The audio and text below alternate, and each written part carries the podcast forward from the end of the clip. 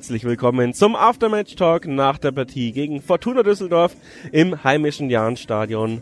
Die Partie endet 0 zu 0. Hört sich relativ langweilig an, aber war gar nicht so langweilig, oder Daniel? Nee, absolut nicht. Also wir haben ein ordentliches Spiel gesehen, wenn auch kein brutal hochklassiges. Soweit müssen wir das auf jeden Fall auch einordnen.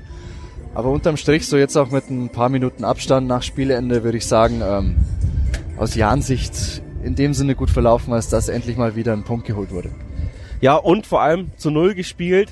Auch wenn wir die Fortuna in der ersten Halbzeit dreimal brutal eingeladen haben. Drei haarsträubende Fehlpässe, ich weiß gar nicht von wem, alles Gimba, Salah, schätze ich jetzt mal. Breikreuz war auch einer und dabei. Breikreuz war einer dabei. Ähm, dafür aber äh, Alex Meyer sehr sicher in der Ra beim Rausspielen, nicht so wie in Nürnberg, hat einiges dazugelernt in dieser Woche. Aber ja, das ist halt völlig unnötig und äh, wenn du dann gegen Fortuna spielst, darfst du sie eigentlich nicht so einladen. Eigentlich hätten wir uns nicht beschweren dürfen, wenn es mit 2-0 in die Halbzeit geht oder vielleicht 2-1 oder 3-1. Ähm, so ging es mit 0 0 in die Halbzeit und ich finde, wir waren in der zweiten Halbzeit stabiler, nicht besser, würde ich sagen, aber stabiler, weil hier auch in unserem Discord-Channel ähm, sich die Leute streiten, ob jetzt die zweite Halbzeit schlecht oder gut war. Ähm, ich würde sagen, sie war besser als die erste. So viel auf jeden Fall. Ob jetzt besser gleich gut ist, ist wieder eine andere Frage. Ich glaube, man muss auch ein bisschen im Kopf behalten, aus welcher Situation die Mannschaft gerade kommt. Du hast vier Nackenschläge hintereinander bekommen. Dann noch diese zweite Halbzeit in Nürnberg, die wirklich einfach nix war. Auch heute hast du dich schwer getan in der ersten Halbzeit zu beginnen. Und wie du gesagt hast, wir dürfen uns nicht beschweren, wenn Fortuna führt in der ersten Halbzeit. Da waren Riesendinger dabei. Sobotka kann ich mich erinnern, die größte, die er da irgendwie vorbeilöffelt statt rein. Also da war wirklich auch Glück dabei. Andererseits wir wissen jetzt nicht final, ob das Tor, das leider nicht gegeben wurde vom SSV, von Max Besuschkow, ob da eine Abseitssituation vorlag oder nicht. Das wäre natürlich der Burner gewesen, wenn wir da wirklich mit 1 in die Halbzeit gehen, obwohl wir es nicht wirklich verdient gehabt hätten. Ja, das wäre natürlich auch äh, vermutlich so ein Nackenschlag für Fortuna gewesen, weil man hat auch schon in den Gesichtern und in der Körpersprache gesehen, dass sie wirklich angepisst waren, dass diese hundertprozentigen nicht drin waren. Und wenn du dann äh, genau in so einer Situation natürlich in Führung gehst, dann ist klar, dass die äh, dann erstmal, also ich weiß nicht, ob sie dann mit Wut zurückgekommen wären oder erstmal mit Frustration. Vielleicht hätten sie sich dann auch mehr Gelbe oder so geholt. Auch ein sehr, sehr faires Spiel, nur zwei gelbe Karten, äh, einmal wegen Mammeln, wie ich so schön immer sag. und äh, Weggesser hat einmal, glaube ich, schön den Gegenspieler umgesenzt. Ähm, ja, ja, es, was soll man noch zu sagen? Wir haben jetzt erst drei Minuten gesprochen und ähm, ja, ist nicht Fisch und Fleisch gewesen, das Spiel man kann drauf aufbauen, aber es ist jetzt kein Lichtblick, dass wir, dass wir jetzt dadurch die Kehrtwende bekommen. Der einzige Lichtblick ist, glaube ich, der Gegner der nächste, weil ich meine, die haben ja wirklich voll auf den Sack bekommen, sagt man es mal so. Also wenn du 3-1 führst und dann nur noch 3-3 spielst und dann quasi abgestiegen bist, das musst du erstmal ja verdauen.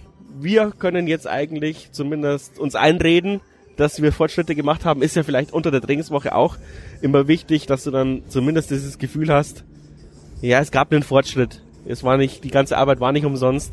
Und ähm, klar, das ist, glaube ich, die Hoffnung, oder? Für den Kopf einfach, dass du weißt, okay, es geht nach wie vor.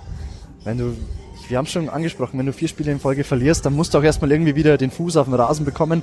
Das würde ich sagen, hat die Mannschaft heute auf jeden Fall geschafft und war auch extrem wichtig vor dieser ja, Pflichtaufgabe ist es ja nicht in unserer Situation, wo wir sind.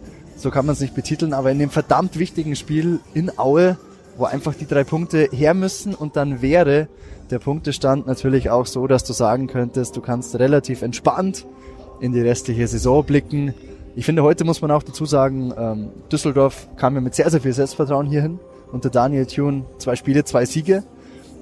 Auch wenn man das nochmal im Kopf hat, würde ich sagen, war das heute zwar nicht Fisch, nicht Fleisch, aber auf keinen Fall eine schlechte Leistung. Soweit würde ich tatsächlich nicht gehen.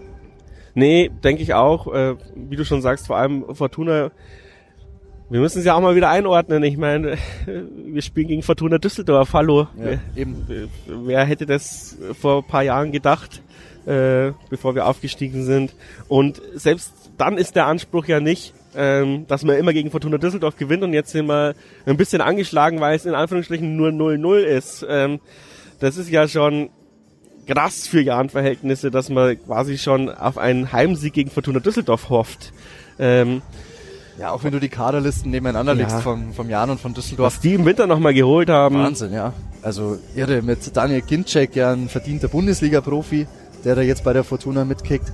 Und heute auch nicht schlecht war. Nee, wirklich nicht schlecht war, aber auch gut aus dem Spiel genommen haben. Und wenn wir schon bei Ginzig sind, müssen wir auch nochmal Hennings erwähnen. Ruben Hennings, der natürlich auch gefehlt hat, der Fortuna.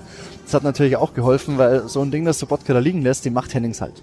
Brauchen wir nicht drüber reden. Auf jeden Fall, ja. Also da müssen sie im Capitano wirklich äh, ja in der Halbzeit nochmal was erzählt haben, weil er hat einfach, er stand alleine vorm Tor. Das Einzige, was ich mir erklären kann, ist der Rasen. Aber ansonsten. Ja, wenn ich so die paar Meter rüberblick, kann der Rasen schon herhalten als Erklärung.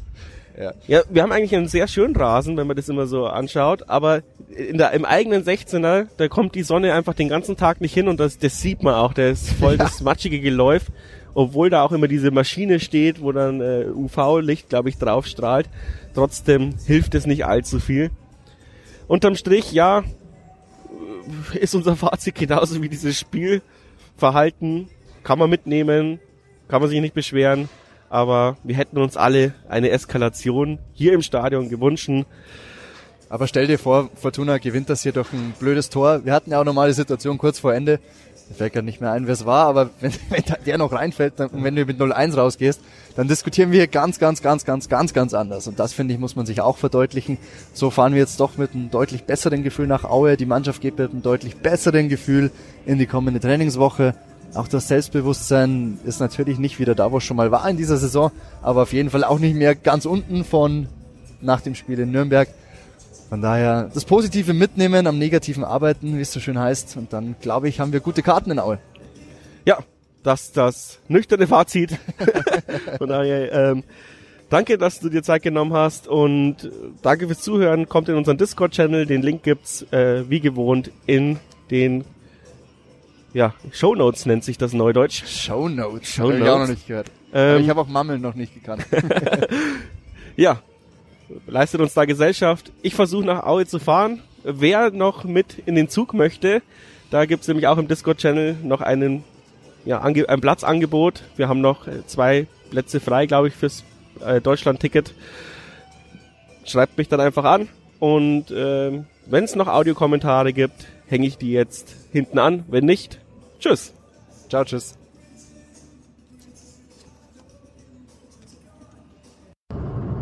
Servus miteinander. Ähm, ich weiß nicht so recht, was ich von dem Spiel halten soll. Also, es war irgendwie nicht so schlecht wie die erste Halbzeit gegen Pauli, es war aber auch nicht so gut wie die zweite Halbzeit gegen Pauli. Ne? Es ist irgendwie so ein Spiel, wo im Niemandsland versunken ist und es, es bleibt halt Woche für Woche das Gleiche. So viele Konzentrationsfehler, so viele kleine Fehler. Dann, sie machen sich ja immer so unnötig kompliziert. Und wenn der Robert schon ein paar Mal auch gesagt hat, so dieses, sie müssen einfach mal üben, das Flanken etc. einfach einmal ankommen. Also, keine Ahnung, dann sollen sie mit Manschkeller aufstellen im Training und heute das einmal probieren, weißt Also, pff, also viel kaufen kann man sich davon nicht, aber wenigstens mal nicht verloren, aber gut ist was anderes, sagen wir es mal so. Und was ich noch anmerken möchte, Entschuldigung, das war schon ein paar Mal aufgefallen weil ich es in den Facebook-Foren gelesen habe, dass immer so komische Stimmung im Jahrenschulen ist. Also ich weiß nicht, was falsch ist. Ich bin heute im Block S3 hinter einer Gruppe Düsseldorfer gestanden. Wie auch immer die da reinkommen sind. Das waren da die voll tollen Menschen vor dem Herrn. Ironie aus, aber naja. Nach der Niederlage in Nürnberg ging der Jan hoffnungsvoll in die Partie gegen Fortuna Düsseldorf. Selim Begovic zeigte sich klar auf der Pressekonferenz, man wolle die notwendigen Punkte einfahren. Und so ging auch ich mit viel Hoffnung ins Jahnstadion, aber diese Hoffnung wurde schnell erdrückt. Nach sechs Minuten stand Daniel Ginczek schon vor dem Tor von Alexander Meyer. Erneut zeigte man sich konteranfällig, da Chancen plus wie wuchs stetig an bei Fortuna Düsseldorf. Und es hätte nach 15 Minuten schon 3-0 stehen können, stand es aber nicht, da die Chancenverwertung bei Düsseldorf miserabel war. Der Jan zeigte sich zwar kämpferisch, aber ohne Ideen in der Offensive. Die Kreativität fehlte, viele Fehlpässe, viele unnötige Fouls. Aber dann kam es, wie es so oft in dieser Saison war, über eine Standardsituation. Und für Düsseldorf galt das, was so oft im Fußball gilt. Machst du deine Chance nicht rein, bekommst du sie selber. Dann kam ein Freistoß vom Jan, da hinein. Max Besuschkow steht am linken Strafraumeck und schob unhaltbar ans linke Eck ein. Der Jubel war erleichternd für viele Fans. Aber dann wurde dieser Treffer nach dem Jubel vom Videobeweis aberkannt. Ich glaube, dieses Tor hätte dem Spiel wirklich gut getan. So wurde es erfahren, viele Spielzüge verliefen im Nichts. Fehlpässe wurden immer mehr und es wurde viel mit langen Bällen gearbeitet. Vor allem bei Düsseldorf fiel es mir auf, wurde immer mit den gleichen Ideen gearbeitet, mit einem ruhigen Spielaufbau und dann kam meistens der lange Ball über Florian Kastenmeier, dem Torwart, ehemaliger Regensburger. Beim Jan versuchte man lange Bälle auf Albers zu schlagen oder über die Flügel zu agieren. Albers wurde gedoppelt, bekam keine Chancen keine nennenswerten und wurde so aus dem Spiel genommen von der Fortuna. Ein schlauer Schachzug von Daniel Thune, dem neuen Trainer von Düsseldorf. Der zweite Durchgang wurde ebenfalls fußballerisch eher wenig angeboten und Düsseldorf zeigte sich auch eher schlechter und der Jan suchte weiterhin seine offensive Kreativität. Allerdings war trotzdem die Führung für den Gastgeber drin und es war sogar Albers, der so oft ähm, aus dem Spiel genommen wurde, der seine Chance hatte, aber dann verfehlte. Und somit wurde das Spiel immer Zweikampf intensiver. Es war geprägt von vom Kampf, von Fouls und die Fehler wurden immer mehr. Kombinationen blieben aus und auch die zweiten 45 Minuten bleiben torwortlos. Nichts zu verlieren gab es in den letzten Minuten. So warfen beide Teams alles nach vorne. Selim Bürgovic wechselte früh auch Tune brachte neue Kräfte. Ruben Hennings fehlte bei den Gästen. Er wäre wahrscheinlich einer gewesen, der so wichtig gewesen wäre für die Fortuna. Er wäre einer, auf den man Bälle schlagen kann und der sich selber verwerten kann als Stoßstürmer. Aber dann, nachdem er nach seiner fünften gelben Karte fehlte, und nach einer Verletzung, ich weiß es gerade nicht genau, war eben nur Daniel Ginczek, der Neuzugang aus Wolfsburg, vorne drin und der hatte zwar Möglichkeiten, war, war aber eher nicht effektiv. Der Jan zeigte sich zerfahren, ohne die großen Möglichkeiten und Selim Begovic wechselte zwar, aber ihm fehlt die Breite im Kader. Das zeigte sich in den letzten Spielen von Schalke nach St. Pauli und auch zuletzt in Nürnberg. Fehlt einfach die Breite im Kader, wo du den letzten Schliff nochmal zum Schluss rauf, rausbringen kannst und trotzdem die Qualität hochhalten kannst. Und die hat, diese Möglichkeiten hat er ja aktuell nicht. Und somit fehlen Mersat die Möglichkeiten zum Schluss und muss mit seinen Möglichkeiten arbeiten. Diese Möglichkeiten heißen aktuell Magridis, Otto und Schipnowski. Und Schipnowski, der eben von Düsseldorf zur Leihe bis Ende nächster Saison da ist, zeigt zwar gute Ansätze, aber da fehlt es an der Verwertung am letzten Schliff. Und Yildirim blieb auf der Bank. Er ist einfach auf dem körperlichen Niveau noch nicht angekommen, auf dem der Rest der Mannschaft ist. Magridis zeigt zwar oft gute Ansätze, ich erinnere mich an einen, am Hinsch im Hinspiel in Paderborn traf er mit einem richtig wichtigen Treffer, aber heute gegen Düsseldorf war es eher erneut schlecht als recht.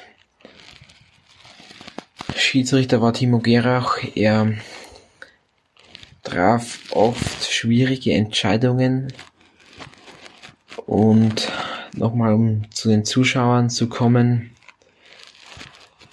Es waren nur 6000, demzufolge war die Stimmung, es war kalt, es war kein gutes Fußballspiel, es war keine gute Stimmung und so wirkte es sich eben, wie gesagt, auch auf dem Platz auf, aus.